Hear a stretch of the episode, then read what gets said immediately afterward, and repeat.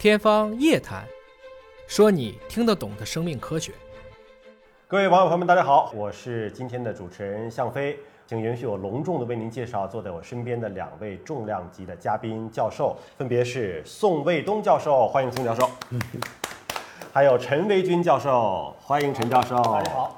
我们关注肺炎，今天是要算算账的，所以呢，我们既把这个临床医生请来了，同时呢，还把我们在后台做技术支撑的专家也请来了啊。那么前端的收费，后端的收费，我们今天跟所有可能会到医院去做检查的朋友们遇到了各种账单。一起来核对核对。那么在这之前呢，首先先介绍一下宋卫东教授。宋卫东教授是北京大学深圳医院呼吸及危重症医学科的主任，那么是中华医学会深圳市呼吸病学会主任委员，中国医师学会呼吸病分会广东省第二届常务委员，还是广东省。医学会睡眠医学分会的副主任委员说到这个睡眠医学会，好像就跟这个睡觉打呼噜啊，或者是打着打着就呼吸可能会要自己把自己呛着，这个有关系是吧？对，跟睡眠质量的不好也有关系啊，这也是很常见的一种慢性病。因为我知道有些人可能这个，当然出离今天肺炎的话题了，但是是我们的宋教授的一个专业之一，是有些人睡觉可能会把自己憋死啊，就是打呼噜打到呼吸。暂停，就他每次呼噜的那个时间渐渐的增加，渐渐的增加，最后增加到哦一口气儿上不来，然后突然之间把自己惊醒，这是一种疾病。那么这个在宋教授这儿是有治疗的方式的。那再为您隆重介绍一下，陈维军教授是中国科学院大学的教授，是华大基因传染病首席科学家，武汉华大火眼实验室有限公司 CEO。华大因缘总经理，也是博士生导师，是国家病原微生物卫生应急实验室网络专家委员会的委员，北京市传染病网络应急专家委员会的委员。秦教授，你好。好。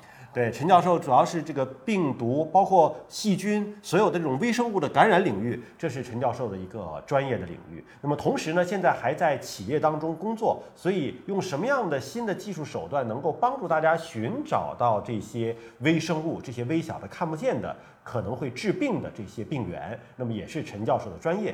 好，那马上跟大家一起来算算这笔账。我想首先是问这个宋教授，因为您就是在临床。医生这边工作了这么多年，一般一个自认为自己是患者的人，因为没经过医生确证的嘛，找到您了，您要给开个单子，说你得先做一些什么样的检查，一般会给他指引做什么检查？因为今天我们的话题嘛，主要是肺炎了，所以说呢，你怀疑你自己肺炎也好，或者医生怀疑你肺炎也好，首先的检查或者最重要的检查就是胸部的 X 片。这个是最重要的，嗯，也就是说，胸部 X 片上提示是肺炎的话呢，那这种肺炎的可能性就非常大了。胸片有很多种啊，现在你看有这个 X 光片啊，还有 CT 啊，还有什么低剂量螺旋 CT 啊，一般是做哪种呢？这个呢，就是说作为我们的这个门诊部吧，或者是医院吧，一般来说呢拍个胸片也就可以了，嗯，但是如果不典型的话，或者是说慢性咳嗽时间比较长。胸片也没有发现问题的话呢，还是建议拍 CT。嗯，当然 CT 不是一个首选，应该说是次选。哦，CT 还不是首选，因为一般的有一些不差钱的患者啊，就是或者是疑似患者，他会认为说这个贵呀，这个精度高啊，这个相当于是黑白照片和彩色照片的这种区别哈，那为什么不直接上来就 CT？这个牵涉到很多很多的问题。首先吧，牵涉到卫生经济学。你说一个感冒，一个咳嗽。到你医院来，医生啪开个 CT，四五百块钱下去了，是不是嘛？有的时候呢，大部分情况下是不值得的。经济学的成本考虑，对，还是非常。呃，当然了，这个是作为患者也好，作为国家也好，作为医院也好，还是不提倡首先使用大检查。嗯，还是要根据一些临床的判断再做进一步检查。怀疑是肺炎了，除了拍片儿，就拍片儿之后，比如说通过影像学，我们就能够确证了它一定是肺炎吗？还是说，其实需要进一步的检查？这个问题问得很好。那么现在有两个倾向：第一，就是说我没有咳嗽，我仅仅发烧，甚至于不发烧，仅仅胸闷，那是不是一定不是肺炎？那不一定。所以肺炎的诊断一定是根据这个胸片的提示考虑的，这是第一个问题。嗯，市民很关心的。第二个问题就是说，放射科的报告打出了怀疑肺炎或者是肺部感染，那是不是一定是肺炎？这个问题呢也是值得去深究的。一般来说呢，X 光的报告提示肺部感染也好，肺炎也好，它的把握度不是百分之百，嗯，它只是一个普遍的情况，或者百分之八十九十。那么也就是说，根据这种胸片，大部分病人是肺炎，嗯或者按肺炎治了以后呢有效，但是呢不能保证百分之百。这就是说，肺炎的诊断表面上是看容易的，但实际上里边呢也有很多的一些问题，市民呢需要知道的。那如果怀疑是肺炎了，下一步得做什么检查？那么怀疑肺炎的的话呢，我们一般来说呢，呃是要做一些鉴别，嗯，也就是说，医生诊断一个疾病啊，一方面我们怀疑是肺炎，一方面要除外其他的疾病。打比方说，有没有结核啊？嗯，有没有肺部肿瘤啊？有没有其他病导致的肺部这个阴影啊？嗯，这个医生一定要考虑的。先把那些病排除掉是吗？不能这样说，因为排除疾病也要很多的检查手段排除掉。哦哦哦。也就是说，我对于一个简单的疾病，我用那么多的检查，甚至于大检查也是不值得的。所以说呢，对于疾病的诊断，比方说肺炎吧，一方面我们根据 X 射胸片提示。但是另外一方面，医生要根据经验，根据患者的表现、患者的状况，做出一个简单的排除。嗯，这样子的话呢，就能够做出一个比较可靠的肺炎的诊断。这个就是医生的思考过程。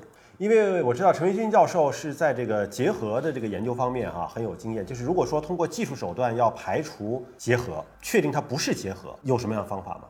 肺结核就讲到肺炎嘛，肺结核呢一般来说是这个。结核分子杆菌来引起的，但实际上引起肺结核症状的还有其他非结核分子杆菌也会有有类似的症状。嗯，所以一般来说，如果是怀疑它，我们影像学也会要看，因为结合这个肺部症状呢，它有一些像结节状的这个变化是一方面，另外一方面我们就要做病原学的，嗯，包括谈图片是吧？这个培养还有在现现在这些分子生物学手段，嗯，比如说我们做 p 萨啊。这样的这个办法，您说那个弹图片，就是它的弹要涂成一个玻璃薄片来看，对对对，做染色来看看里面有没有这个结合的这个双染色有这个，所以它很可能会在痰里面就有结核菌了。对，它会分，因为肺部它会呼吸啊，它咳嗽什么出来，但这个呢检测的这个灵敏度是比较低的，痰图片的比例是灵敏度是比较低的。培养的当然就会更好一些，但培养需要时间比较长，周期也很长。传统的一般培养的话，固体培养的话，可能都要三十多天。啊，当然现在有快培，七天八天这样快培的看一下，然后再再去做这个做其他的鉴定的，再结合其他鉴定方法的，这也有。嗯，呃，另外一块呢，就比如说我们现在还有一些其他帮助免疫学的办法，嗯，说你有没有这个 T 细胞的吧？这种检测方法，更多是说我们感染结合之后，我们有个 T 细胞会致敏，嗯，然后你在外面做这个培养的时候，它会释放出它的伽马干扰素，就是人体对付结核杆菌分泌出的东西，我测你有没有那个。对，它呢很好的能够反馈一个。你的状态的活跃程度，感染的活跃程度，这个比我们简单的直接查这个分子生物学的这个结论呢要好一些。它能反映一个活动状态。嗯。但分子生物学的结果呢，就是说更快速。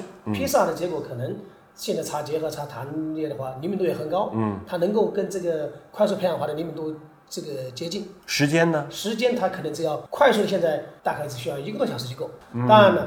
它如果是其他的，比如非结核分子杆菌引起的，那你可能就查不出来了，有 PCR，所以这个时候可能就需要用鉴别诊断的，比如说多重的，包括这个 NTM 或者这个 MTB 这种，就是结合分子杆菌和非结合杆菌来共同去检查，或者说最后包括用这个红金组测序的办法来。刚才这个宋教授也讲了，我们不能上来一个病都用大检查，说如果说我们怀疑到是这个，但是总查不到结果的时候，可能你最后才会上红金组检查。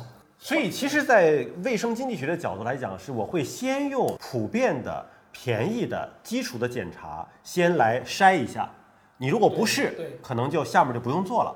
但如果是，可能还要再进一步的确证的时候，那么下面的手段还会再来上，是吧？刚才这个陈教授讲到了关于这个结合如何排除，你看就这么复杂，有手段也非常的多，可能也各有利弊。时间长的长达一个月，时间短的可能一个小时。但我相信两个价格肯定是不一样的。一个小时的价格和一个月的价格是不是这个差的也挺大的？能差多少？呃，现在如果从纯讲这个成本来说，嗯，一个小时的这个。披萨的成本其实已经很便宜了，但咱不能讲新冠一样，咱不能讲这个纯成本啊，它肯定讲终端零售价呀，是吧？对对，当然这个在临床上培养的价格和这个一个小时的价格比，实际上培养的价格还会更高一些，因为它需要医生花出更多的时间。就是可能它这个不光是时间成本，还有医生的时间成本。